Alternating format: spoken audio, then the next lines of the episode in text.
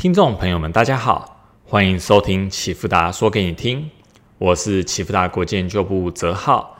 今天录制的时间为二零二二年十月十三日上午十一点。今天为大家带来的是近期货币政策与经济情势的总结。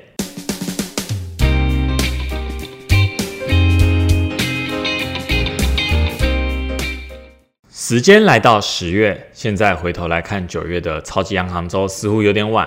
不过，一些有趣的事情反而是现在才浮现出台面。首先，回顾九月中的全球超级央行周，当时包含了美国、日本、英国和台湾在内的十三个国家央行都召开了货币政策会议。所谓的货币政策会议，就是要决定如何调整货币的供给数量或者价格。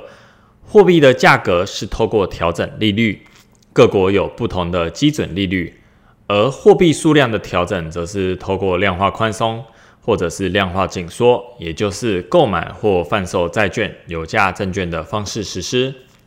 九月，几乎所有国家的央行都提到了经济前景并不乐观，且升息是大家的集体共识。其中，美国联准会的鹰派加息三码，而且还要持续缩表。扬言未来要持续的加息，不过唯独日本央行反其道而行，维持了超宽松的货币政策，只利于曲线控制资产购买计划。当时市场评论日本都语带讽刺的问：日本还能坚持多久？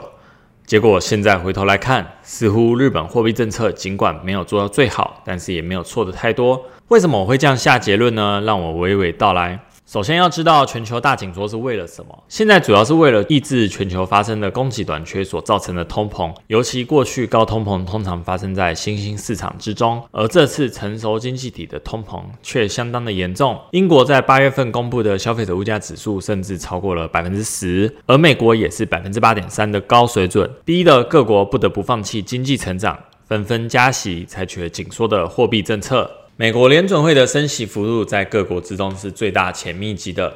从今年以来，升息九码，短时间内大幅升息，让美债殖利率上升，资金回流美国，让美元指数的走强。从历史经验观察，每当美元指数走强且美债殖利率同步上升的过程中，往往会伴随着经济危机，像是一九八二年拉丁美洲危机。一九九七年亚洲金融危机所造成的新兴市场债务危机就是最好的例子。这些都是因为低利率时期热钱涌入新兴市场国家，国家尝到了经济扩张带来的甜头，开始大量举债。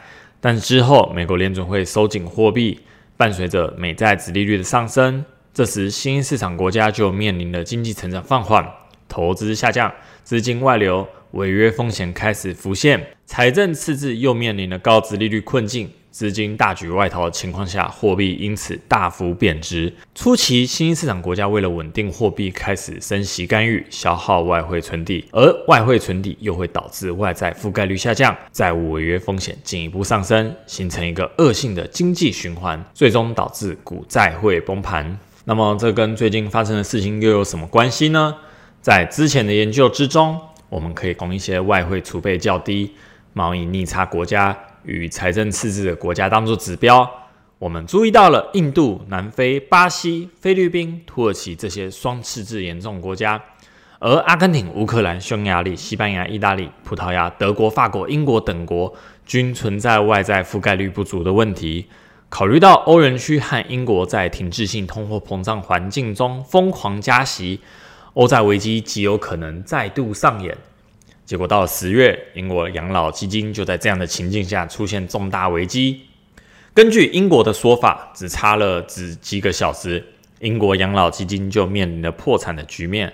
首先，英国首相特拉斯宣布了大量减税与能源补贴，造成未来的财政赤字可能大幅攀升。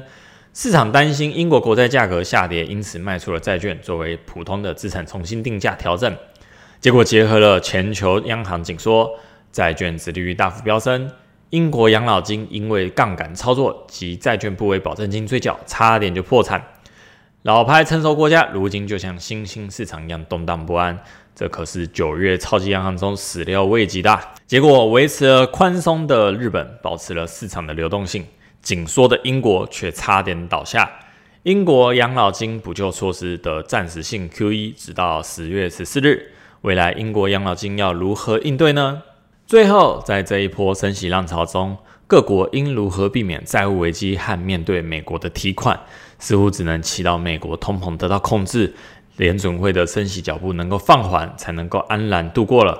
不过，昨天十月十二日，美国联准会公布了会议纪要，已经说了转向还很远，看来寒冬尚未远去，这些国家可能只能够继续祈祷。以上是本次的 podcast。如果你想要更及时的获得最深入的新闻解读和最具前瞻性的市场分析，请用 Line 搜寻启福大国际 Lite 或 FB 搜寻启福达国际并关注。如果你想像我一样能够轻松看懂经济数据资料，欢迎报名十月二十二日开课的启福达国际财经经师课程，这是今年最后机会，欢迎把握。最后，启福达国际感谢您的收听，我是泽浩，我们下次再见。